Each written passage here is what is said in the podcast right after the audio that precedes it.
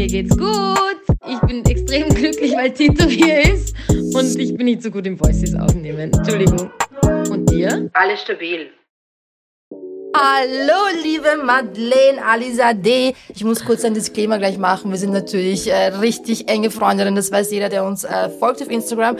Aber unabhängig davon glaube ich, dass wir ein extrem gutes, professionelles Gespräch führen werden. Und es wird an nichts fehlen. Aber die Regeln sind die gleichen. Äh, wir machen zuerst eine Fotosession, äh, ein paar analoge Bilderchen, wisst ihr, so, damit man weiß, wer sitzt da vor uns, obwohl ich eh die meisten Personen schon kenne. Und dann geht's weiter direkt ins Gespräch rein. Madeleine und Matt, ich sage auch nie deinen Ja, Namen. ich weiß, das ist extrem komisch, aber kannst du mich auch gleich Christiane oder so nennen? Edith. Edith will feel more natural, actually, aber okay. Passt. Ich würde dich jetzt bitten, dass du das Mikro nimmst Ja. und dich auf die Couch setzt. Ich Ah, habe extra, ja, ich habe das extra lang gemacht, damit du wow. dich eigentlich hinsetzen kannst. Okay. Gib mir mal das Mikrofon, Okay. äh, damit du dich kurz positionierst. Wir machen zuerst ein paar ohne. Du kannst dich so diese Hand hier zurücklehnen, genau. Yes.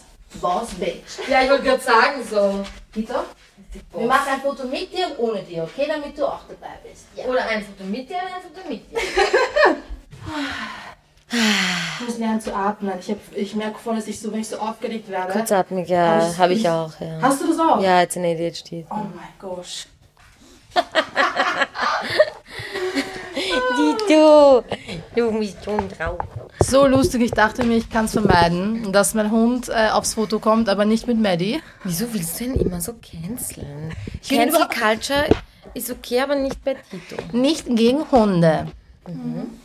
Ich habe übrigens einen Daria D Pullover an, einen pinken. Das ist einer meiner liebsten, weil du meintest ja auf Instagram letztens, dass du auch so äh, im Winter mehr Farben trägst, oder? Und ich finde das total inspirierend, weil ich mir jetzt auch denke, natürlich, mehr Farben macht viel mehr Sinn. Im Sommer ist eher alles so bunt und freudig.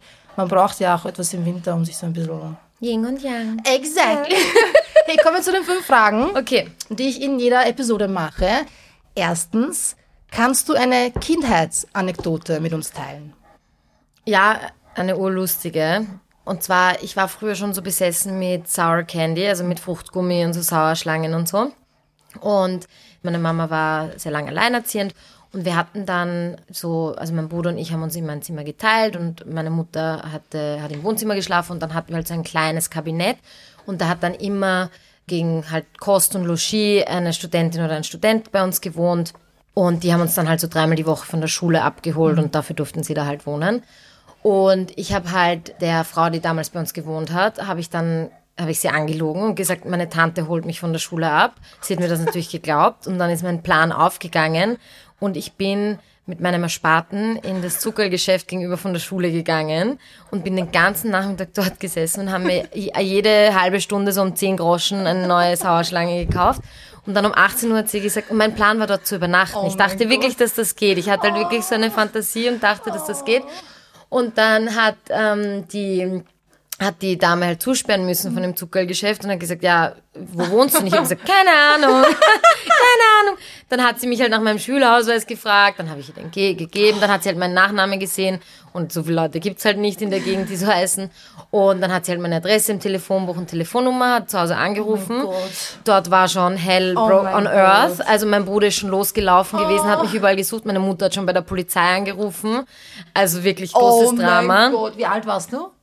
Ich glaube so acht, sieben, Oh sieben, sieben, acht. Na, mit acht bin ich dann schon allein. Also ich muss sechs oder sieben gewesen Oh sein. mein Gott. Also erste Volksschule quasi. ja, und dann musste ich nach Hause. Oh, ich war war extrem da? schlimm als Kind. Wirklich sehr schlimm.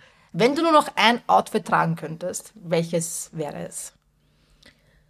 Also auf jeden Fall den Otto Pulli, den du jetzt auch anhast. Ja. Das ist, glaube ich, mein liebstes Kleidungsstück auf der Welt, weil er halt super soft ist. Welche Farbe? Aktuell liebe ich den grünen. Grün oder blau? Den hellblauen, oder meinst du? Oder den, diesen... Dunkelblau, diesen Ah, ja. kobaltblauen. Ja, oh ja. ja. Das ist auch mit den roten Nägeln, die du gerade hast. Das ist Ja. echt gut. So mit silbernem Schmuck dazu ist das echt so ein Look, right? Ja. Schau mich Aha. an. Ist jetzt ein Style-Podcast oder was? Fashion-Blogger. Karl Vogue. ähm, genau, und wahrscheinlich eine Leggings dazu, wenn es jetzt wirklich für den Rest meines Lebens Ja, wäre. Also something oder Sweatpants, something Ja. very comfortable. I get that. Das ist die wichtigste Frage. Burger King oder Mackie? Ich bin ganz klar ein Burger King Girl. Hm, Schon immer? Nein, ich war extrem lang ein Mackie-Girl. Ja. Aber ich muss sagen, Burger King hat es halt hinbekommen, Plant-Based gut zu machen. Und bei Mackie gibt es einfach nicht genug Optionen. Ja, das stimmt. Unsere Schule ist umgezogen und Ja. dann waren wir so temporär in einer anderen Schule drinnen im ersten Bezirk und da Ja. gab es einen Burger King daneben. Und dann war halt die Sophie, meine beste Freundin aus der Schule, und ich waren halt jede Pause eigentlich bei Burger King und ich habe immer diesen Hot Brownie auch gegessen. Oh Gott, mit Vanilleeis und dann gab es den Hot Blondie auch. Der war nicht halb so gut, aber es war gut. ich habe immer den Hot. Brownie, ich fand den Blondie nie gut. Genau, und sonst war aber immer Leberkässemmel mein Ding früher. Leberkäse, Baby. Unbezahlte Werbung. Pferdeleberkäse, Oh Spaß. Das gibt es irgendwie noch Angst. immer auf, auf der Gumpendorfer. Als Kind, glaube ich, habe ich das schon öfter gegessen. Mann, ich weiß und meine Leberkäse-Erinnerung ist die, ich mochte nie, ich habe nie gern Fleisch gegessen. Meine Mutter dachte, dass Leberkäse gesund ist und dann habe ich jedes Mal, wenn ich das essen musste mit Spinat und Ei und Kartoffeln, habe ich jedes Mal den Leberkäse äh, so in Spinat getunkt, in diesen Cremespinat, damit ich den irgendwie runterbekomme, weil die Idee von Leberkäse und die Konsistenz mich schon als Kind so angewidert hat. Es ist so lustig, dass alle Dinge, die ich als Kind nicht mochte, die ich nicht gern gegessen habe, esse ich auch jetzt nicht gerne. Und es war Bei mir so, genauso, ja. Jetzt habe ich halt die Möglichkeiten. Aber ähm, zurück zu den letzten äh, zwei Fragen, weil ich jedes Mal bei diesen fünf Fragen Mhm. vergesse. Also in der letzten Folge der letzten Staffel, jetzt kann ich sagen, habe ich einfach, ich glaube, nur vier Fragen gestellt, weil ich dann vergessen Well, habe. Tag wir sprechen noch später darüber. Ähm, welches Buch hast du zuletzt gelesen? Du so, ich lese keine Bücher. Ich schaue nur fern. Ähm, nein, tatsächlich ähm, von Mohsin Hamid, The Last White Man. Oh wow. Ah, ich glaub, Ja. Hast du das? Hast du mir davon erzählt? Oder Ich habe es auf gepostet? Instagram, Ah, ja. habe ich ein, ein Foto von dem Buch Ah, ja, gepostet. okay. Mhm. Ich kann gar nicht beschreiben, es ist eine Novel, aber es ist so ein bisschen fast lyrisch teilweise geschrieben, wobei ich weiß, ja, ich kenne mich nicht so aus mit den Ja, Mhm. Genres, aber es ist sehr interessant geschrieben. Es ist nicht zu lang, das ist für mich gut, weil ich eine sehr gute Aufmerksamkeitsspanne habe. 50 Seiten maximal. Viele Bilder. Und immer nur ein Satz pro Seite. Schriftgröße 16 Punkt. Ähm, nein, aber es war ein sehr, sehr tolles Buch. Ja, Also ich okay. war wirklich sehr, es hat mich total in den Bann gezogen, obwohl es jetzt nicht eben so ein, ja, es war sehr interessant geschrieben. Ja. Ich habe noch nie was in der Art gelesen. Oh wow, danke Ja. dir. Und beende den Satz, das möchtest du als nächstes lernen. Ich lerne tatsächlich gerade, habe ich gerade angefangen, Portugiesisch und Farsi. Wow, das hast du mir gar nicht erzählt. Very new news, exclusive. Oh mein Gott, und warum ähm, Portugiesisch? Äh, weil ich voll oft in Portugal bin, ähm, bei unseren Factories und da muss ich halt, und ich spreche so ein bisschen so bruchhaft und aber ich möchte ein bisschen mehr verstehen und Ja. ein bisschen auch halt zum Beispiel viele von den Näherinnen sprechen halt gar kein Englisch und Ah, ja. dann Und Farsi nehme ich an, weil du iranischen Ja. Background hast, oder?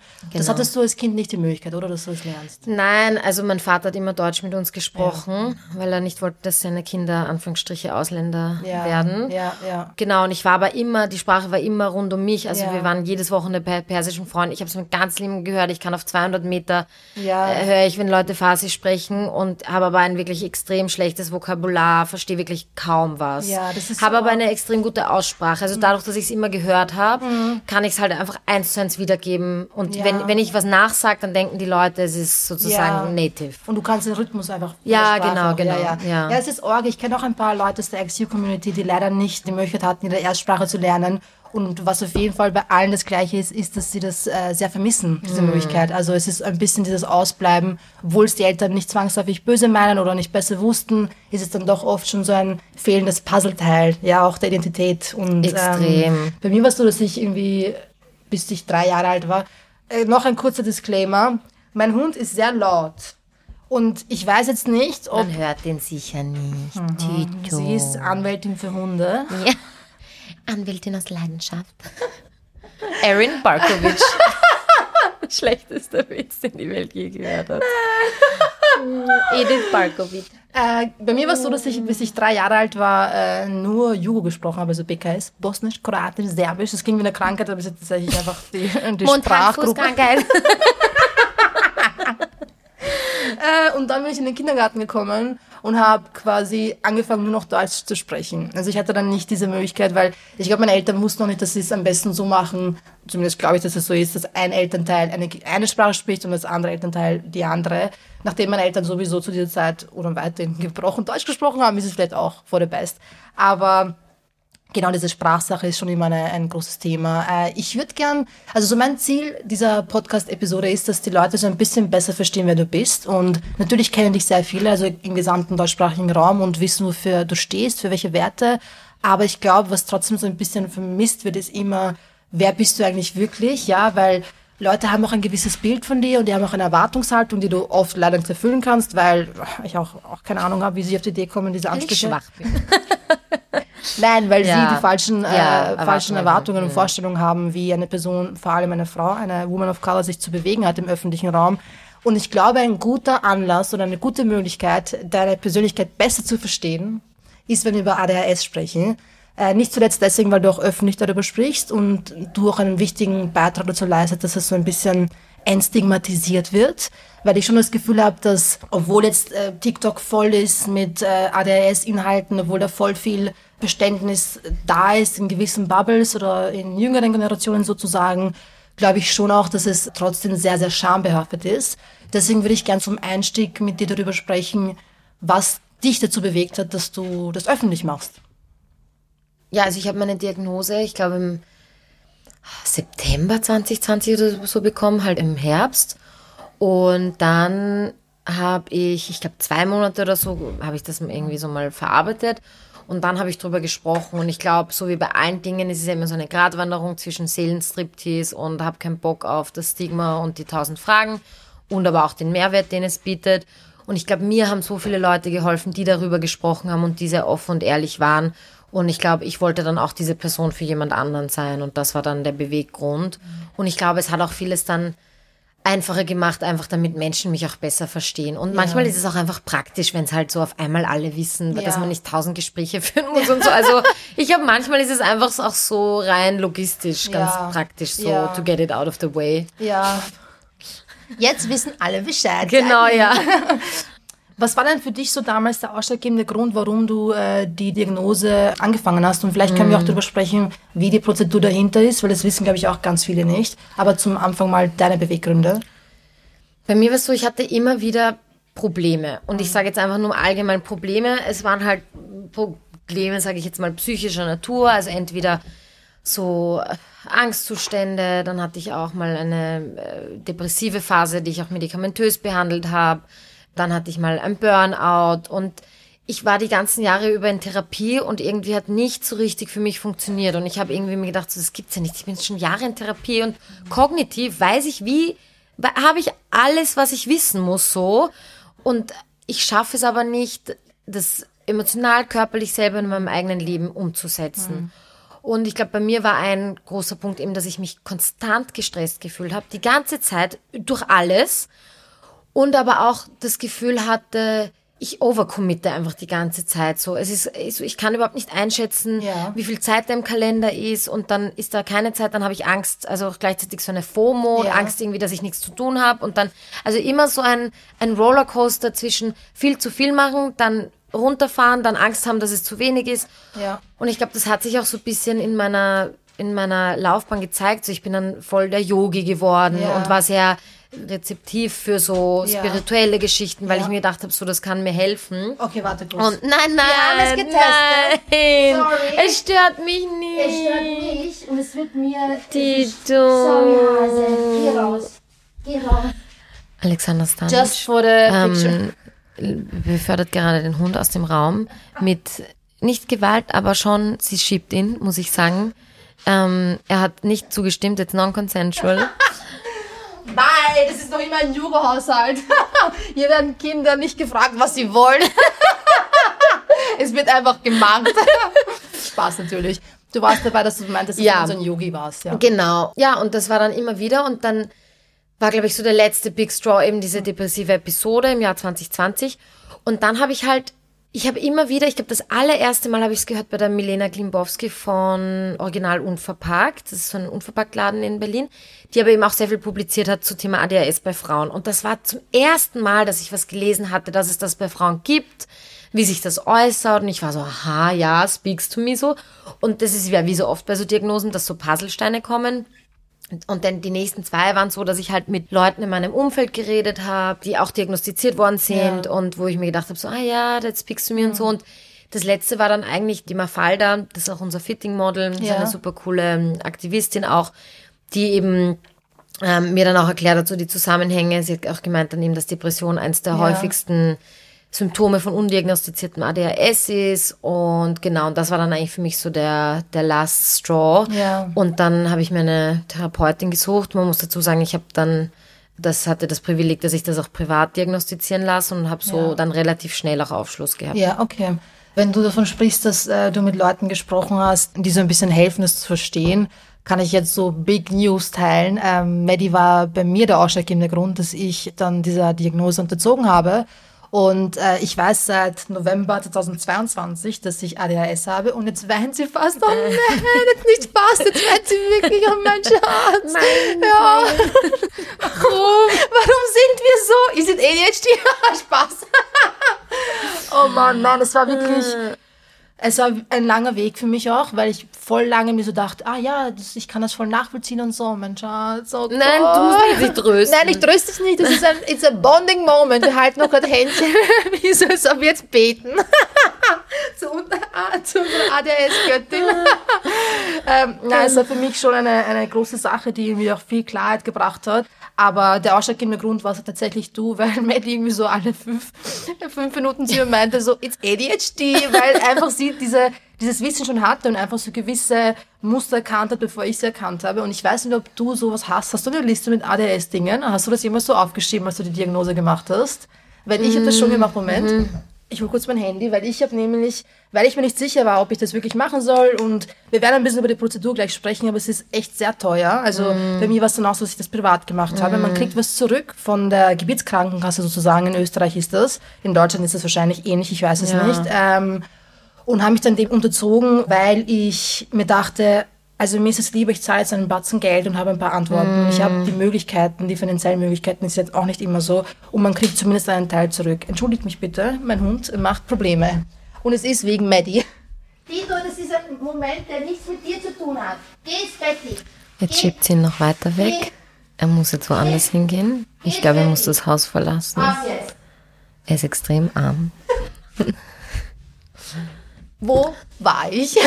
es ging um diese also. Du, du wolltest dann, du hast, dir war lieber ein Batzen Geld zu zahlen und dafür ein paar Antworten genau, zu haben. Genau, genau, danke dir. Ich habe eine Liste gemacht. Ich glaube auch, wenn der Leidensdruck einfach dann an einem gewissen ja. Punkt schon so groß ist und ich glaube, jede Person, die schon mal mentale Probleme oder Einschränkungen mhm. hatte, kann das verstehen, ja, wo der Leidensdruck einfach so groß ja. ist und man muss dazu sagen, natürlich ist es dann halt eben immer noch das Riesenprivileg, dass man dann sagen kann, okay, ich nehme ja. das Geld in die Hand. Genau, genau.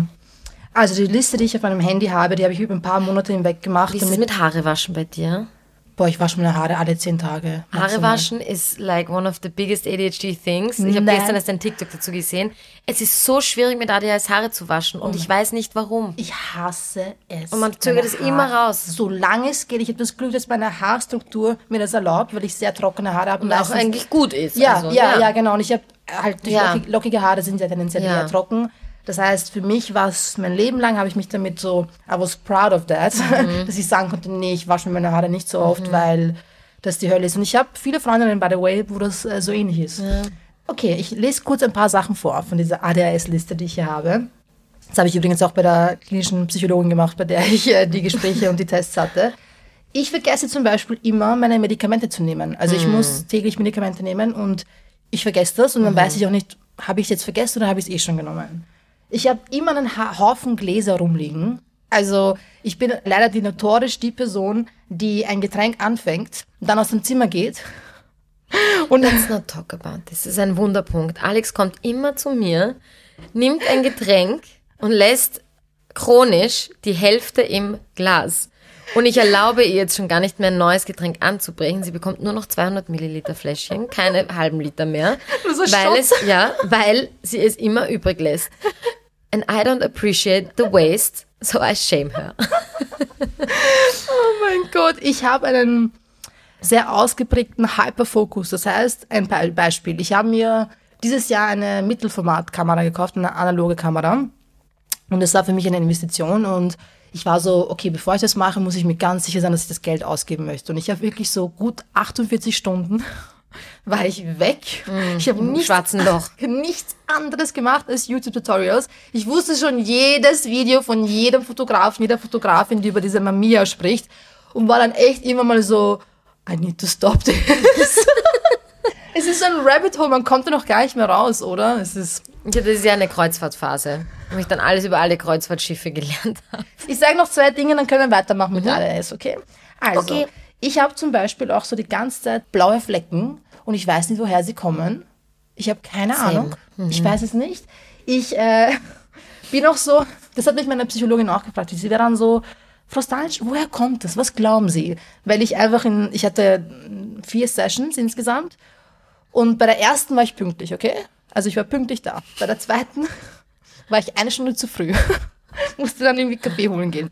Bei der dritten Du hast dich urgeärgert. Und haben mich das ist ja auch ein Teil von ADHS, sich extrem über sich selber ärgern, Ja. extrem viel Scham empfinden und Ja. Schuldgefühl, sich für alles ständig schuldig zu Ja, fühlen. exactly. Und auch so, es ist einfach ein stetiges Versagen. Es fühlt sich immer so ein bisschen an, als ob ich entweder externe Erwartungen nicht erfülle oder interne. Also I can't win in this. Dann war ich beim dritten Termin, war ich zehn Minuten zu spät und beim letzten war ich dann nochmal sieben Minuten zu spät. Und ich bin aber auch so genau in dem, wie ich sage. Also ich sage dann nicht, ich komme zehn Minuten zu spät, ich sage dann so, ich komme sieben Minuten zu spät. Just to be clear. Just to be clear. Aber ähm, was ich sagen wollte, ist, dass. Warte mal, ich habe kurz den Faden verloren. Das ist auch so ein Ding. Ich verliere den ganzen Faden. Ja, ich bin so. Entweder tagträume ich und äh, ich kann sehr gut mit mir alleine auch sein. Also ich, es ist jetzt nicht so, als ob ich irgendwie die ganze Zeit unterwegs sein müsste, nicht mehr zumindest. Ja, du bist kein Extrovert. Ja, du ziehst genau. jetzt nicht Energie daraus mit anderen Leuten. Mm, Gar nicht. Außer mit mir. genau. Ähm, oder Tito oder deiner Partnerin zu sein. Aber ja, du bist jetzt nicht so der Social Butterfly, der das Nein. braucht und immer, was ja auch so ein Stereotyp ist von ADHS, Ja. dass das so Leuten sind, die immer im Mittelpunkt stehen Ja. wollen und Ja. Die halt immer auf einer Bühne Unruhig sein wollen sehen. und unruhig Ja, und genau, ständig ja, ja. Attention wollen und eigentlich sind es halt voll oft und das ist gerade bei Frauen so, was ich gelernt habe, dass sie oft auch einfach sehr lost in ihren eigenen Gedanken und in ihrer eigenen Welt sind und eher Ja. auch oft verträumt und so zurückgezogen. Und vor allem, wie Frauen sozialisiert wurden, beziehungsweise Flinter, ist ja auch, dass wir immer sehr harmoniebedürftig sein müssen, immer schön deeskalativ, bloß keine Schwierigkeiten machen, ja, so immer schön gefallen. Und diese Unruhe, die man hat, die spüre ich auch, aber die ist sehr drinnen in mir. Also die Erinner- ist, ja, total. die ist nicht nach außen gerichtet, sondern es ist so stetig eine Achterbahn. Ich rattere kopfüber 200 Kilometer pro Stunde. Ich weiß nicht, wo links, rechts ist und scheitere dann teilweise an ganz kleinen Dingen, aber bin gleichzeitig wahnsinnig erfolgreich in, in großen Herausforderungen, an die vielleicht manche nicht so leicht bewältigen würden wie ich. Und bei dieser Diagnose war es für mich interessant zu sehen, dass ich bei Tests teilweise so brilliert habe und dann aber auch so kläglich gescheitert bin. Also zum Beispiel die Übung, bei der ich wusste, okay, das kann ich nicht, war Prioritäten setzen. Und da ging es darum, also ich war, ich war quasi die Sekretärin, was ja auch lustig ist, weil eigentlich bin ich der Boss und nicht die Sekretärin, aber okay. Ja, aber in dieser ganzen Diagnose sind halt in allen Texten die Chefs, die Männer Ja. und die Zeitrangigen. Ganz genau, ganz genau. Und die Aufgabe war quasi, es gibt fünf Faktoren, wie man E-Mails richtig zuordnet. Okay, also intern, extern, dringlich, nicht Die dringlich. Übung hatte ich auch. Und ich dachte mir, oh mein Gott, das ist die absolute Hölle. Ich weiß nicht, was zu tun ist. Ich konnte mir wirklich so, keine Ahnung, 20 Wörter, die random, die man sich merken soll, konnte ich mir nach drei Stunden, am nächsten Tag wusste ich die Wörter so, ja.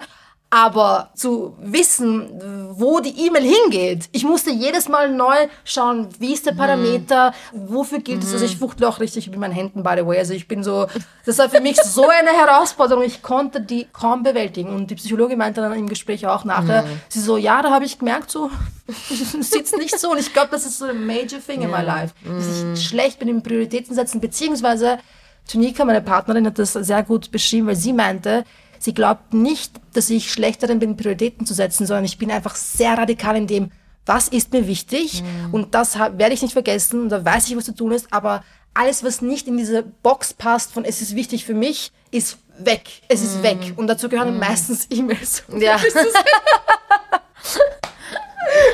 Merkst du, hast du so nach der Diagnose gemerkt, so, ah, okay, so tick ich und das sind so meine, also Challenges, nicht Issues? Ja, also bei mir, ich glaube, ich hatte ja, ich hatte auch diese zwei ähm, Dinge bei meiner Diagnose, also eben auch eine Aufgabe war eben so äh, Fremdwörter zu merken. Ich glaube auf Türkisch. Ja, war ja, das. genau, ja. Genau, da habe ich auch am besten abgeschlossen und dann eben bei diesen Geschichten wie diese E-Mail-Priorisierungsgeschichte auch voll abgelost. Ich glaube, für mich war das dann nach der Diagnose, wenn das jetzt negativ ausfällt, wenn das kein ADHS ist, ich weiß wirklich nicht, was es sein soll, weil für mich Ja. war es zu dem Zeitpunkt dann schon so klar, dass es ADHS Ja. Mhm. ist, dass es für mich eigentlich total schön war, weil ich war so, es ist voll schön, jetzt eine Antwort zu haben, statt noch weiter suchen zu Mhm. Ja. müssen und so weiter und so fort. Ja, ja, ja. Was, ähm, was auch noch sehr wichtig ist, dass im Zuge des Gesprächs die Psychologin meinte, dass es heutzutage voll viel gute Inhalte gibt für vor allem Erwachsene mit ADHS. Bei Kindern ist es noch teilweise schwierig. Sie verteufelt TikTok gar nicht, weil sie schon merkt, da gibt's echt gute Infos. Natürlich muss man es in den Kontext setzen. Natürlich gibt es auch voll viel Quatsch. Aber sie meinte, es ist eigentlich ein Trend, den sie begrüßt, dass sich mehr Leute damit auseinandersetzen. Und es hat nicht damit zu tun, dass sich jetzt alle irgendwie Trend-Sachen auf die Fahnen schreiben, sondern es geht darum, dass einfach ein bisschen mehr Bewusstsein da ist, ja. Ja, das war bei mir, wie ich meine Diagnose geteilt habe, gab es dann auch so Kommentare wie so, ja, zuerst hast du Depression, dann bist du bisexuell und dann hast du auch noch ADHS so. Also es wäre das total geil, Ja, mit ja, diesen genau. Dingen zu leben. Und ich Ja. glaube, das ist halt schwierig, weil ADHS halt eine Behinderung im Leben ist Ja. und eine sehr unsichtbare Behinderung im Leben ist. Und das ist halt, glaube ich, extrem schwierig, weil man so viel Leid dadurch erfährt. Und natürlich gibt es auch schöne Parts, aber man muss es nicht schönreden. Es ist extrem anstrengend, mit ADHS zu leben. Und dann sozusagen für den Kopf geknallt zu bekommen, dass, dass das was ist, was man erfindet oder äh, sich ausdenkt. Und das ist ja aber auch wieder was, was dann halt frauenständig passiert. Ja. Also dieses ganze Gaslighting, was man im medizinischen Bereich erfährt, dass man nicht ernst genommen wird, dass man stundenlang mit Schmerzen warten muss, weil man bildet sich das ein. Das erfährt man dann halt auch oft auf Social Media, wenn man sich outet. Und Ja. deswegen äh, überlegen das halt Menschen wie wir auch äh, zigmal, ob sie Ja. das machen oder nicht. Ja. Du hast einen wunden Punkt bei mir getroffen, als du meintest, dass man immer so annimmt, dass sich Menschen mit ADHS in den Mittelpunkt stellen. Und ich glaube, das ist so eine meiner größten Ängste, dass ich, ich bin generell keine Person, die so im Mittelpunkt steht eigentlich. Also wenn ich in einer Gruppe sitze mit Menschen, werde ich schon so lustige Sachen sagen, weil ich extrem lustig bin und extrem bescheiden. Aber ich werde jetzt nicht äh, versuchen, so den Fokus auf mich zu lenken, sondern eher versuchen, Leute dazu zu animieren, dass sie irgendwie was sagen. Aber dass man dann so zu sich für sich einsteht und irgendwie so to speak your own truth, das ist, glaube ich, eine, eine, eine gar nicht so eine leichte Herausforderung. Und ich hatte auch damals, ich kann mich erinnern, als du das gepostet hast, dachte ich mir nur so, äh, ich hoffe, dass niemand irgendeinen Blödsinn sagt oder irgendwie so unpassende, übergriffige Kommentare schiebt. Die passieren natürlich trotzdem leider. Und ich glaube, das hat einfach damit zu tun, dass du als Person, als Person der Öffentlichkeit, du im Speziellen, leider Gottes eine Projektionsfläche bist für ganz, ganz viele. Also ich verfolge deine Arbeit schon sehr lange, auch bevor wir Friends waren. Wir haben uns ja kennengelernt in einem Interview. Irgendwie hat irgendein Boulevardmedium jetzt geschrieben, dass du deinen Hund Maler äh, vegan ernährst, ja? Oh mein Gott! Das, Hell broke loose. das Internet ist explodiert. Und das ist, glaube ich, so für mich eine besorgniserregende Dynamik, die ich da sehe, dass man allen voran die Person herauszerrt, die versucht, zur Veränderung zu schaffen. Das war damals schon sehr, sehr oft du, weil ganz ehrlich, in Österreich gibt's nicht sehr viele nicht weiße, blonde Bloggerinnen, ja. Und du warst eine von denen, die sich von Anfang an stark gemacht hat. Nicht nur für einen nachhaltigen Lebensstil. Natürlich hast du dich auch weiterentwickelt. Natürlich warst du vor sechs Jahren vielleicht nicht so reflektiert, äh, wie du es jetzt bist. Ich schaue mir an, weil sich traut zu sagen, dass sie genauso äh, schlau waren wie vor, wie jetzt, wie vor fünf Jahren. Also das ist, glaube ich, echt jemand, der großes Ego hat. Wahrscheinlich ein Cis-Mann, ein Weißer. But I don't know. Aber es ist, glaube ich, schon sowas, ähm, wenn man so ein bisschen beobachtet, wie du dich entwickelt hast, äh, gehört auch sehr, sehr viel Stärke dazu, dass du dich hinstellst und sagst so, unabhängig von diesen schlechten Erfahrungen, die du gemacht hast, wirst du weiter deiner Linie treu bleiben und jetzt auch nicht dich irgendwie zurückziehen aus dem öffentlichen Raum. Also ich kann mir vorstellen, dass du dir sehr, sehr oft gedacht hast, boah, ich schmeiß jetzt alles hin, das ist mir alles zu blöd. Aber ich finde es bemerkenswert, dass du es nicht gemacht hast und on top of it hast du auch angefangen, richtiges Business zu betreiben. Also hast du ja damals eh schon, aber ich meine, mit Daria D, mit deiner Brand, ist es ja nochmal so Next Level. Also es ist ja eigentlich losgelöst von dir als Person, anders als vorher, da warst du so ein bisschen personenzentrierte Arbeit, was ich überhaupt nicht judge. Ich mache das ja jetzt genauso. Also es ist ja zero judge in that, aber es ist einfach eine Entwicklung, die man beobachten kann. Kam dir auch unter anderem deswegen, weil du dir dachtest, also es ist besser, wenn ich nicht so mittendrin bin, ja? Auf jeden Fall. Also ich glaube 2017 war ja, als ich Darede gegründet habe und das war auf jeden Fall der Gedanke, da habe ich auch meinen Blog ruhend gelegt. Ja. war auf jeden Fall der Gedanke, was kann ich jetzt für meine Zukunft aufbauen, Hm. wo es nicht ständig um jeden Schritt geht, den ich persönlich mache, Ja, weil das genau. zu dem Zeitpunkt wirklich extrem war. Also ich glaube, wirklich bekannt in Österreich bin ich ja geworden, so 2015, 2016, weil ich da äh, sehr aktivistisch unterwegs war und in, In Treskirchen, in- oder? Genau, in Treskirchen und viel mit Geflüchteten gearbeitet habe.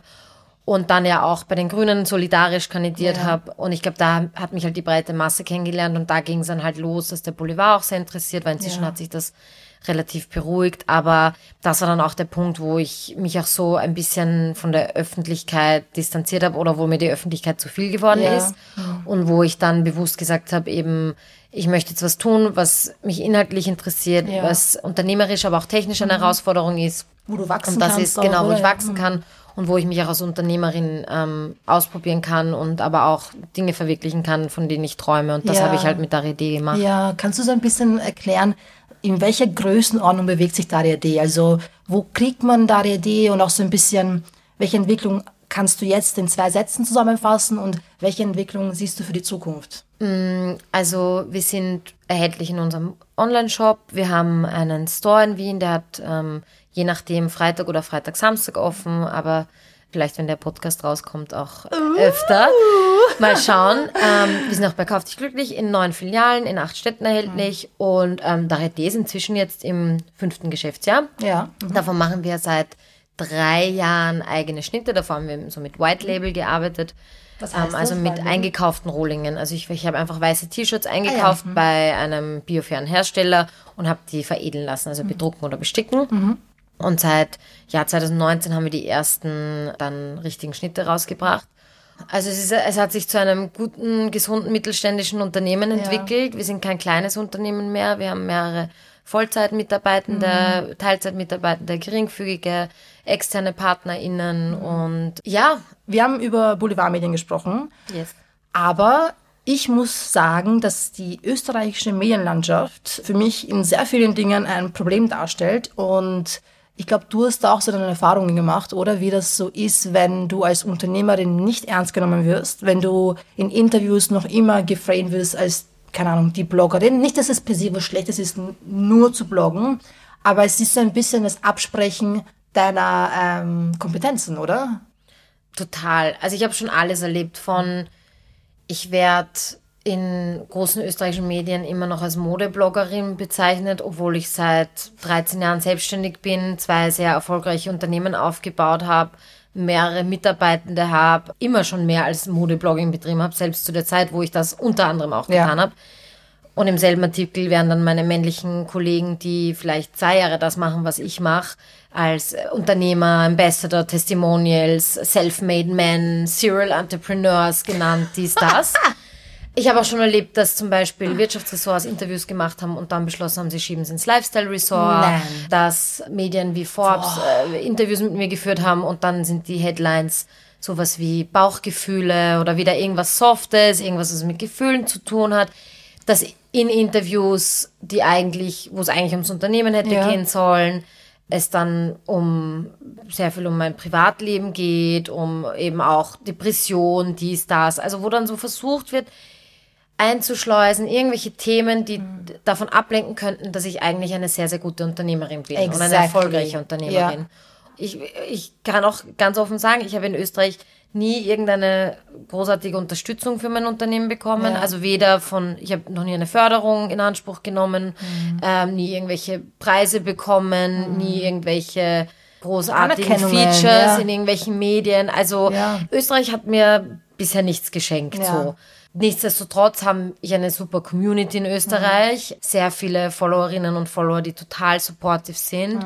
Und ich glaube, da merkt man mal auch wieder, dass es auch ohne die geht. Ja, ganz ehrlich. Und du stimmt, du sprichst von der Community, das ist wichtig, diese anzuerkennen. Deine Kritik äußert sich aber eher so an Medienschaffende, an Opinion Leader sozusagen, ja? Ja, als Beispiel auch die deutsche Vogue hat über uns berichtet, bevor Mhm. irgendein österreichisches Modemagazin irgendwas Größeres über uns gemacht hätte. so So. Und es ist peinlich. völlig okay. Also äh, Peinlich. für uns Ich sage, wie es ist, es ist peinlich und ich mache mich bei österreichischen Medien sowieso sehr gern unbeliebt, aber ich kenne sie durch und durch. Ich weiß, wie sie funktionieren. Und es ist einfach peinlich, was in den allermeisten Fällen passiert. Dass man sich nicht überlegt, okay, wir haben die Möglichkeit, wir haben hier eine Person aus Österreich. Wieso machen sie das beim Christoph Walz? Den haben sie auf einmal, ist er der größte Österreicher, aber wenn er nicht erfolgreich gewesen wäre, würden sie sich null um ihn scheren, dann wäre er der Deutsche sozusagen, ja. Aber es ist einfach, glaube ich, dass du eine junge Frau bist in ihren Augen, dass du eine Frau mit äh, Migrationsbiografie bist, eine Woman of Color. Ich glaube, das ist Grund genug, dass sie dir einfach deinen Erfolg absprechen wollen. Und wenn ich höre, dass die Zeilen irgendwas, also die Titel irgendwas mit Bauchgefühl ist, denke ich mir so, es müsste Boss Bitch sein, wenn wir hier von Alliteration sprechen, aber nicht ein fucking Bauchgefühl, weil das ist, mhm. du kannst ein Bauchgefühl äh, haben, wenn du dich entscheiden möchtest, was du zum Frühstück isst, aber wenn du nicht, wenn du ein extrem erfolgreiches Unternehmen führen möchtest. Und ich glaube, du zeigst mit Daria D, dass es Veränderung möglich ist. Und ich würde gern von dir wissen, als Unternehmerin, welche drei wichtigsten Punkte hast du oder versuchst du als Veränderung umzusetzen in deinem Unternehmen, in welcher Form auch immer. Kann personell sein, es kann ökonomisch sein, bleibt dir überlassen. Also ich glaube, was wir auf der Produktseite versuchen, ist einfach, wir probieren und ich weiß, wir, wir sind noch nicht da, aber dass wir wirklich von Anfang an versucht haben, mit unseren eigenen Schnitten konsistent acht Größen anzubieten. Und das ist eine krasse Herausforderung im Design, weil es eigentlich verschiedene Schnittmuster bedarf für verschiedene Größen, weil du kannst nicht einfach einen Schnitt über acht Größen hinweg einfach raufskalieren. Das geht nicht. Du brauchst dann andere, andere Schnitte und das ist eine krasse Herausforderung, auch so im Warenmanagement, in ja. der Logistik, wenn man so viele SKUs, also einzelne Artikelnummern hat. Das ist wirklich logistisch pretty crazy und auch in der Planung ist auch immer wirtschaftlich nicht die beste ja, Idee. Ich sag's ja. wie es ist, weil man einfach höheres Risiko hat, dass eben gewisse Größen übrig bleiben. Ich sage jetzt gar nicht die großen Größen, aber einfach über acht Größen hinweg, dass da was übrig bleibt, dass man schlechter planen kann. Das ist auf jeden Fall was, was wir aber wirklich einfach probieren, was mir ja. ein Anliegen war. Und natürlich, ich weiß auch, dass acht Größen bei weitem noch nicht genug ist. Also im Idealfall könnte man auch, und da hilft vielleicht in Zukunft auch das Metaverse, dass man halt wirklich on demand, ähm, das ist auch voll interessant, dieses Thema von Supply Chain versus ja. Demand Chain. Also ja. eine Supply Chain bietet Sachen an, die schon gemacht sind und eine Demand Chain macht Sachen auf on demand sozusagen. Ah, ja. Aber dazu muss es halt schneller gehen. Also mhm. zum aktuellen Zeitpunkt ist es halt sau schwierig, Dinge schnell nachzuproduzieren. Deswegen müssen wir es direkt supplyen. Okay, jetzt gehe ich wieder zu sehr ins Detail, aber das ist uns total wichtig. Ja. Das nächste ist, glaube ich, eine offene Unternehmenskultur, in der Leute fair entlohnt werden. Ja. Und aber auch ihre Freiheiten haben und frei arbeiten können. Ja. Also wir haben keine strenge Struktur. Es gibt ja. sozusagen ein Minimum, das erwartet wird. Aber sonst setzen wir auf die Eigenverantwortung und mhm. die Selbstorganisation von jeder Person. Mhm. Und so arbeite ich persönlich und so äh, arbeiten auch viele andere Leute gerne. Und als drittes, glaube ich, ist es auch bisher so gewesen, einfach, dass es halt bisher einfach selbstfinanziert war und ja. ohne irgendwelche Abhängigkeiten mhm. bei der mhm. Bank oder InvestorInnen. Dazu muss man natürlich sagen, ich hatte ein sehr kleines Budget von 2000 Euro, mit dem ich ja. Idee begonnen habe. Nein. Aber ich hatte natürlich eine Starthilfe im Sinne einer Community, ja. die sofort supportet hat, die gekauft hat, die mhm. finanziell einfach supportet ja, ja. hat. Okay, das klingt nach äh, ähm, auf jeden Fall großen Herausforderungen, die man eigentlich auch entgehen könnte als Fashion Brand. Man könnte sich auch einfach denken, so, nee, ich mache jetzt nicht so viele Größen und du bleibst in dem Muster, in dem wir uns als Gesellschaft bewegen, aber das machst du eben nicht. Und das ist, glaube ich, ein sehr wichtiger Schritt, weil du von Metaverse gesprochen hast. Ich habe zum ersten Mal davon gehört bei der Reality-TV-Show My Unorthodox Life. Ah ja. Nachdem du als Unternehmerin extrem viel zu tun hast, ist wahrscheinlich einer deiner Momente, wo du so entspannen kannst, den Kopf abschalten kannst, Reality-TV. Liege ich richtig? Absolut korrekt. Du hast, das ist jetzt endlich das Thema, was ich wirklich liebe. Alles andere okay von mir Enough aus. with the feminist stuff. genug ist genug. Äh, sagst du uns, was ist denn so deine Lieblings, was sind deine all-time Favorites? Also My Unorthodox Life ist sicher, glaube ich, einer meiner Favorites. Ich finde aber, das ist nicht mal so richtig, es ist eher Dokumentar schon fast ja, für mich. So, ja. Ich finde, es ist so fast schon intellektuell wertvoll ja. und man lernt so viel und es ist sehr viel aktivistischer Gedanke ja. dahinter, dass ich nicht das Gefühl habe, es ist so, es ist Reality TV, aber es hat auch so Dokumentarcharakter. Ja. Dann, wenn wir so bei Netflix bleiben, ähm, mag ich Love is Blind sehr gerne. Ich finde es einfach krass, so als Experiment und. Würdest du jemals mitmachen? Also sagen wir, mal, wenn du jetzt, nehmen wir an, in dieser hypothetischen Welt, man weiß nicht. Also ich glaube, ich würde bei vielen Formaten mitmachen, aber Love is Blind nicht. Ich würde mich selber so cringe rauscringen, so es ist Liebst du einfach. so Love Island, no problem. Ja, ich glaub- Princess Charming, no problem. Ja, also ich glaube, ich würde echt bei vielen Formaten mitmachen, aber Love is Blind nicht, weil es halt huge ist. Und ich glaube, ich hätte viel zu viel Angst, jemanden da zu heiraten. Und ich bin halt die Person, die sich dann so viele Gedanken macht. Und Ja. dann so, ja, ich glaube, ich wäre keine gute Kandidatin. So, it would be messy. Ich glaube, du wärst eine sehr gute Princess Charming. Ich glaube, das wäre ein Hammer. Ganz ehrlich, im Gegensatz zur letzten Staffel, wenn ich jetzt Hannah mit dir vergleiche, also einfach direkt Wifi-Material, nichts gegen Hannah, aber ich glaube, du bist in der Reflexion schon sehr weit und du wirst, also ich, ich will jetzt nicht spoilern, aber ich nehme mal an, jeder hat die letzte Staffel von Princess Charming gesehen und ich glaube nicht, dass du diese eine Person geküsst hättest, obwohl sie sagt, sie will nicht geküsst werden. Also das fand ich schon Ja. heftig, ja. Ich glaube, generell ist Consent in diesem Format äh, noch was, was aufzuarbeiten ist. Ja, ich meine, es ist still geworden um Vicky und Johanna, aber wer es nicht mitbekommen hat, vielleicht so kurzer Kontext. Im Herbst 2022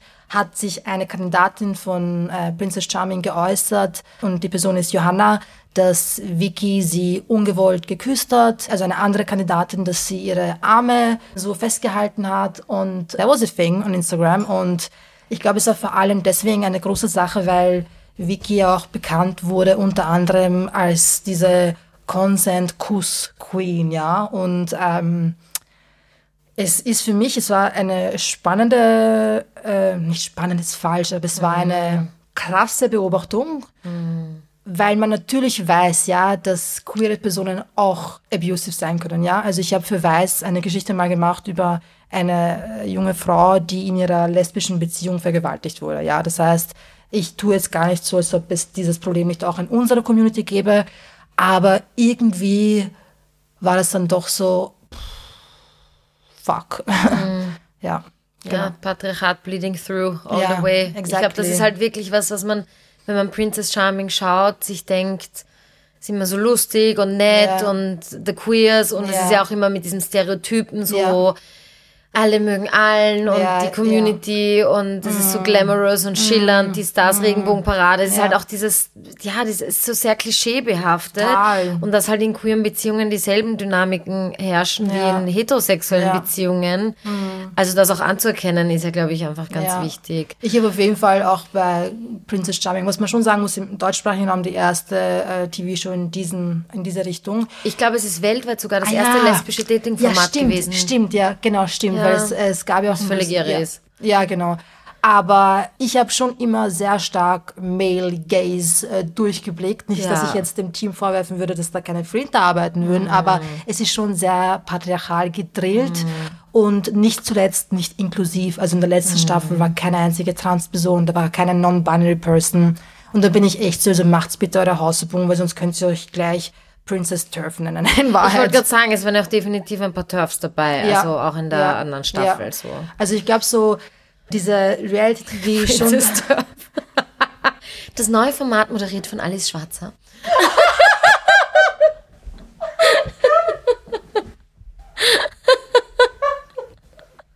Weißt du, wie oft ich wurde, glaube ich, schon zweimal, zweimal wurde ich schon zu einem Podium eingeladen, don't do it. wo Alice Schwarzer Nein, auch sitzt und ich war Fall. echt so, also wie irgendwer auf die Idee kommen Mhm. würde, dass ich meine Zeit vergeude und verschwende und mich mit einer Schwarze hinsetze, um ihr dann original zu sagen, ja, du bist ein Turf. Also, Mhm. why the fuck would I do that? Ganz ehrlich, ich habe diese Phase in meinem Leben gehabt, in der ich dachte, okay, ich muss jetzt irgendwie an allen Fronten kämpfen. Mhm. Ich muss die Person sein, die sich zu Puls 4 äh, hinbegibt und mit irgendeinem Insel drüber diskutiert. Und jetzt For no money, after all. Exactly. Weißt du, was passiert ist? Ich habe einmal ein Interview gehabt, äh, es war kein Interview, sorry, es war, es war eine TV-Gruppendiskussion mit dem Elmeyer. Also wer Elmeyer nicht kennt, das ist dieser Ah, Höflichkeits, erinnern. Ja, so ja, ja. Höflichkeitsguru, der Leuten sagt, wie sie zu essen haben. Benimmcoach. Exactly. Tanzschule hat er. Ganz genau, ganz bekannte Wiener Persönlichkeit, also eigentlich. Dann ein rechter Incel, der einen YouTube-Kanal hat, wo er Männern erklärt, warum Frauen böse sind und warum sie ihnen Sex schulden, sozusagen zusammengefasst. Und ich bin dort gesessen mit einer anderen Feministin damals, wir haben eh gut äh, uns gewehrt, aber ich dachte mir echt, what the fuck, is happening? Und was danach passiert ist, war eine große Lektion für mich und deswegen mache ich das nicht mehr. Ich habe eine Hasslawine erlebt, so wie ich sie noch nie erlebt habe. Maddie, das war nicht so, das war wirklich so drei, vier, 5.000 Kommentare auf YouTube, die sich alle gegen mich richten, weil ich in dieser Konstellation auch die besonders laute war und so schon so, ich habe einfach eine männliche Diskussionskultur übernommen. Das heißt, ich habe sie unterbrochen, ich habe sie lächerlich gemacht, ich habe sie nicht ernst genommen, aber anders als sie habe ich Gründe dafür, weil ihre Werte einfach erniedrigend sind Ja. und Frauen wie Nicht Stück menschenrechtskonform. Ja. Exactly, es ist nicht menschenrechtskonform, genau. Und auf jeden Fall habe ich Zero Money bekommen, ja. Ich habe da mit Puls 4 ewig lange hin und her geschrieben. Also der Kollege, der dort arbeitet, der ist eh auch ein Lieber und so, aber der hat da auch nichts in der Macht, weil dieser rechte YouTuber, der hat dann einfach... Mobilisiert, ja. Ja, der hat das gesamte TV-Video genommen und ich war dann so, hey, die dachte das rechtlich gar nicht. Dann war das ein ewig langer Prozess, weil nicht ich kann quasi sagen, nimm das runter, sondern Puls 4 muss das direkt machen, weil es ihre Inhalte Ja, sind, ja, genau. genau. Und ich war echt so, in was für einer Show bin ich hier gerade gelandet, dass ich mich, es war wirklich Monate danach, es war eine Sendung im Sommer, im Sommerloch, da war schon so ein bisschen so, uh, okay, die Reaktionen sind arg, aber ich kann damit umgehen. Ich habe auch mir eine dicke Haut zugelegt, musste ich. Nicht, dass ich das gut finde, dass man das machen muss, als Frau in der Öffentlichkeit oder in, in Medien, aber ich habe diese dicke Haut, also ich halte schon was aus. Aber was dann kam, als, ich, als er es gepostet auf, auf YouTube, das war ein, eine andere Geschichte. Also da war ich echt so, ich mache das nicht mehr umsonst und ich mache es erst recht nicht mit Leuten, die dann irgendwie sagen können, sie waren auf einem Podium mit mir. Also eine Schwarze wird das nicht bekommen, dass ich mich auch nur an einen Tisch mit ihr setze. Auf gar keinen Fall. Ja, und das ist halt eine Lose-Lose-Situation für dich, weil es bringt dir überhaupt nichts. Nichts. Der, der Sender oder das Medium hat halt eine Person, die sich da kostenlos hinsetzt, hat keine Kosten. Exactly. Je polarisierender es ist, desto besser sind die Klicks für sie. Sie, sie bereichern sich noch Ganz dran. genau. Also es ist halt wieder unsichtbare, kostenfreie Arbeit, die du halt Exactly. leistest. und das mache ich nicht. Ja, Ähm, verständlich.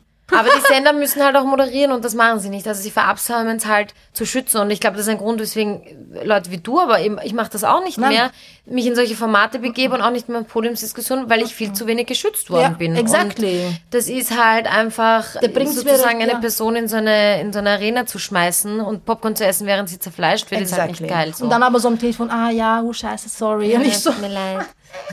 danke für nichts. Geschenkkorb schicken sie dann. Verstehst du? Aber wir waren bei Reality TV, jetzt ist es wieder so ernst geworden. Ja, wir haben über Princess Charming gesprochen. Genau, ähm, welche Formate ich. Also ich mag Ja. eben äh, My Underdog is Live, Ja. Love is Blind. Ja, und dann die Klassiker. Also ich finde Tempe, Temptation Ja. Mhm. Island, am liebsten natürlich die VIP-Formate.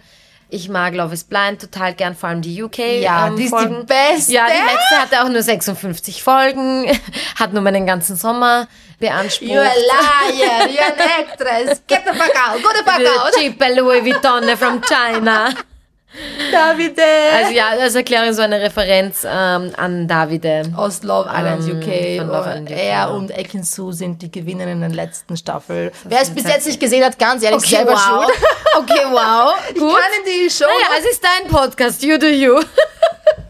ich kann in die Show uns rein zum Spoiler zu Love Island UK, aber es ist ja dann schon urlang Also her. wenn du jetzt nur einen Stern bekommst als Bewertung, apropos bewertet diesen Podcast, könnt ihr ganz einfach machen, fünf Sterne.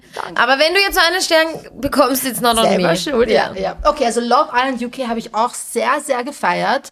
Ich fand Love Island USA aber auch gut. Die letzte Staffel. Habe ich, bin ich nicht reingekommen. Ich habe Was? die ersten zehn Folgen geschaut, ich bin nicht reingekommen. Okay, zehn Folgen ist auch wirklich eine gute. So, Ja. Nicht nur ein, zwei, drei. ich bin irgendwie. Mich haben, glaube ich, auch ein paar Typen zu sehr getriggert. Welche so. Typen waren das nochmal? Ich habe es vergessen. Boah, dieser eine Fred Boy, dieser Oh Dünne, der so Gott. fremd geschmust hat am Anfang. Wie hieß der nochmal? keine Ahnung. Ich- Aber ich habe es gern. Ah, ich weiß schon, der, der die Brille immer so komisch draufgetan Ja, hat, oder? genau, der, genau. der mit der rothaarigen. Ja, genau, laufen. genau, Den genau. mochte ich gar nicht. Und der war aber auch so ein Typ, der, er ist Barkeeper. Und ich habe so Mhm. richtig gemerkt, dieser Typ spürt sich einfach ein bisschen zu sehr, weil er in der Bar, wenn die Frauen und Personen Ja. eh schon so ein bisschen einen über den äh, Durst getrunken Ja. haben, ist er gut angekommen. Aber in Wahrheit, also ganz ehrlich, chill dein Leben. Ja. You're not that pretty. Äh, aber ich finde, es ist schon eine, es ist eine interessante Mischung aus, man schaltet den Kopf aus und man studiert unsere Gesellschaft gleichzeitig. Es ist natürlich ein sehr extremer Maßstab, aber die Strukturen dahinter sind schon so, wie ich sagen würde, dass unsere Gesellschaft auch ist. Also einerseits so Frauen schämen dafür, wenn sie irgendwie sich entscheiden, Dinge zu tun, die Männer auch tun würden. Nicht, dass ich jetzt so binär denke, aber diese Ja, ja. Reality-TV-Shows basieren ja, Ja, auf einer voll. binären Denkweise, ja. Hm. Ja, und ich glaube, ich meine, es hat sicher auch so was sozial-voyeuristisches ein bisschen und das finde ich auch immer schwierig. Viele Leute nennen es auch Trash-TV und das finde ich super problematisch, Ja, ja. es Trash-TV zu nennen, weil ich meine, die Leute, die da mitmachen, sind kein Trash. Ja. Trash-TV so, sind Diskussionen mit der Schwarze. Ja, genau. Was sein, muss sein. Exactly. Ich glaube, eben wie du sagst, diese Dynamiken spiegeln sich da wieder. Und ich finde es aber auch voll interessant, wie viel eigentlich schon passiert. Also wie bei Love is Blind hat man es ja gemerkt, wie äh, feministisch eigentlich viele von den Inhalten sind, die, die dann dadurch entstehen. Ja. Wie äh, emanzipiert es auch ist, dann am Altar zu stehen und jemanden, also in dem Fall die Männer mit ihrem super problematischen Verhalten zu konfrontieren. Ähm, oder auch beim Dschungelcamp dieses Jahr war es ja auch, dass zum ersten Mal eigentlich Rassismus, ein rassistischer Vorfall, wo alle Teilnehmenden wirklich homogen gesagt haben, das war Rassismus Wow. und das darf man nicht. So. Wow. Und da war auch zum ersten Mal, glaube ich, dass der Sender dann aktiv geworden ist, was ja bisher eher äh, nicht gemacht worden ist. Und dass die Person auch einfach aus der Sendung kommentarlos Wow. entfernt worden ist, die das Hammer. gesagt hat. War auch bei Love, bei Love ja, Island, ich war es ja sagen, auch, bei einem ja. Typen, der so besitzergreifend war. Und das passiert jetzt immer mehr und das finde ich voll gut. Und auch bei, bei Dschungelcamp fand ich so gut, weil da haben dann auch die Teilnehmenden gesagt, und natürlich das Vokabular ist jetzt nicht so elaboriert, Ja. oder es ist immer, es ist immer noch Dschungelcamp so. Aber dann hat auch eine gesagt, irgendwie so, man kann streiten, aber auf Hautfarbe geht man nicht. Es geht eigentlich nicht noch einfacher Ja. erklärt und Ja. ich finde das so gut, Ja, dass dann eine voll Person gut. in diesem Format das so einfach erklärt. so. voll gut. Und das mag ich an Reality Ja, TV. also wir machen jetzt beide kein Geheimnis daraus, dass es natürlich auch Dynamiken gibt, die wir nicht unterstützen, Muster, die weitergelebt werden und so, aber die findet man auch in jeder anderen Lebenslage. Also chillt euer Leben erstens. Und zweitens, vielleicht hattet ihr die Möglichkeiten, dass ihr eine, eine Bibliothek zu Hause habt, oder dass ihr mit euren Eltern ins Museum geht. Aber in Ein meinem Baumhaus Fall. Äh, ein Baumhaus baut. In meiner Kindheit war es so, dass der Fernseher nicht nur Nanny, sondern Best Buddy, ja. Ich hatte einfach immer so eine Dauerbeschallung und habe das auch geliebt. Also von X-Factor das Unfassbare bis hin zu jeder Talking-Show mit, wie hießen die alle, Vera und dann, oh mein Gott, ich habe Vera geliebt. Arabella. Arabella! Oh mein Gott, Arabella! Ich habe das so Ja. geliebt und für mich war das überhaupt Tough. das, genau, TAF war Klassiker. Ich glaube nicht, dass man äh, Reality TV einfach so abstempeln kann. Das ist total quatschig, weil wenn man sich auch jetzt anschaut, Love Island UK, Achtung, wieder Spoiler, also wenn ihr noch da seid. äh, äh, man merkt ja auch, also die Gewinnerin, Gewinnerin Ekin Su hat sich ja eigentlich nichts geschert. Die hat die ganze Zeit genau das gemacht, was sie wollte. She had flaws, ja, es ist doch okay, ja, so manche Dinge waren jetzt vielleicht nicht die beste Idee, aber ganz ehrlich, die hat das durchgezogen, sie ist sie selbst geblieben und sie hat gewonnen. Ja, und sie hat auch eine türkische Migrationsbiografie und das will ich zumindest erwähnt haben, weil es trotzdem nicht so üblich ist, dass man jetzt irgendwie jemanden sieht, wo man sich denkt, oh wow, ja, so, nice, ja. Deswegen, ich sehe schon Hoffnung und äh, ich weiß auch, dass du relativ oft darüber sprichst, dass du mit dem Fernseher aufgewachsen bist, oder? Ich muss schon dazu sagen, ich bin im Mittelstand aufgewachsen. Also ich bin in keiner Arbeiterfamilie groß geworden. Meine Mutter ist Akademikerin, mein Stiefvater, der nicht studiert und kam aus einer Arbeiterfamilie, aber war auch im Journalismus. Also wir hatten auch Bücher zu Hause, dies, das. Aber meine Mutter war halt auch vor allem in der Zeit, wo sie alleinerziehend war, Vollzeit arbeiten und hat als Sekretärin damals gearbeitet, also war auch wirklich super, hat auch immer viel gearbeitet. Und mein Bruder und ich haben dann halt die meiste Zeit eben vom Fernseher verbracht. Er dann auch früher noch als ich vom Computer, weil er dann noch einen Computer sich gebaut hat. Und Casually. das war früher so, dass man sich das gebaut hat. Meine Eltern sagen immer, sie sind so stolz, weil sie waren einer der ersten Jugo-Haushalte, die in Berndorf einen Computer hatten. Sie so, wir haben sichergestellt, dass ihr Computer viel Silicon Valley of Berndorf. Also ich war halt super selbstständig als Kind, Ja. weil es halt notwendig war. Ich bin ab acht allein in die Schule gefahren, Straßenbahn, Bus, das war jetzt nicht um die Ecke. Dann habe ich mit acht schon Bofrost aufwärmen können oder was, was meine Mama am Vorabend gekocht hat. Bofrost Kollaboration. Wirklich, ich bin ein großes Bofrost-Girl. Und habe dann halt selbstständig meine Hausaufgaben machen müssen. Ich hatte niemanden, der mit mir gelernt hat. Ich habe dann irgendwann mal wollte ich Nachhilfe, das musste ich mir selber zahlen. Also das habe ich nicht bezahlt bekommen oder so. Das heißt, ich war super selbstständig. Aber das hat auch geheißen, ich wusste, okay, wenn ich meine Hausaufgaben jetzt gemacht habe, dann kann ich jetzt fernschauen. Und habe dann eigentlich, also es war wirklich so unsere Nanny, der Ja. Fernseher, weil wir dann halt den ganzen Tag ferngeschaut haben. Und die Sache war auch, wir konnten am Wochenende nie fernschauen, weil meine Mutter hat im Wohnzimmer geschlafen. Ah, ja. Das heißt, wir hatten kein Wohnzimmer, wo wir einfach uns dann hinsetzen und Fernschauen haben können. Und das Bett wurde halt immer dann zur Couch gemacht Ja, so und ja. dann konnten wir da untertags das als Wohnzimmer nutzen. Und deswegen ist mir das auch heute auch so wichtig, ein Wohnzimmer zu haben und Ja. ein großes Sofa und einen großen Fernseher, weil Ja. ich das halt in dem Ausmaß nie hatte so. Ja, das verstehe ich so gut. Und, ähm, und ich liebe das halt jetzt auch. Ich sag's wirklich so, in meiner Wohnung ist der Fernseher mein größter Stolz. Es ist halt einfach so. Und wirklich, ich habe einfach einen 65 Zoll Fernseher und für manche Leute ist vielleicht das Auto, aber für mich ist es mein größter Stolz. Und jedes Mal, wenn ich da reingehe und der hängt so an der Wand, das ist einfach wirklich ein riesen, riesen Statussymbol. Ja. Meine Penisverlängerung.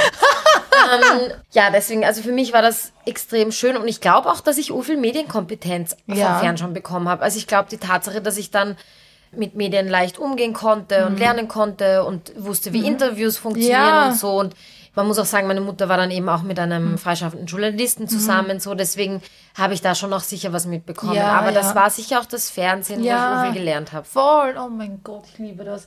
Schau mal, ich könnte jetzt noch drei Stunden mit dir reden, aber ich habe eine feste Regel ähm, beim Podcast, ich will eigentlich nicht überziehen. Labern. Ich habe schon... Laber nicht! Galli Grü an Sophie!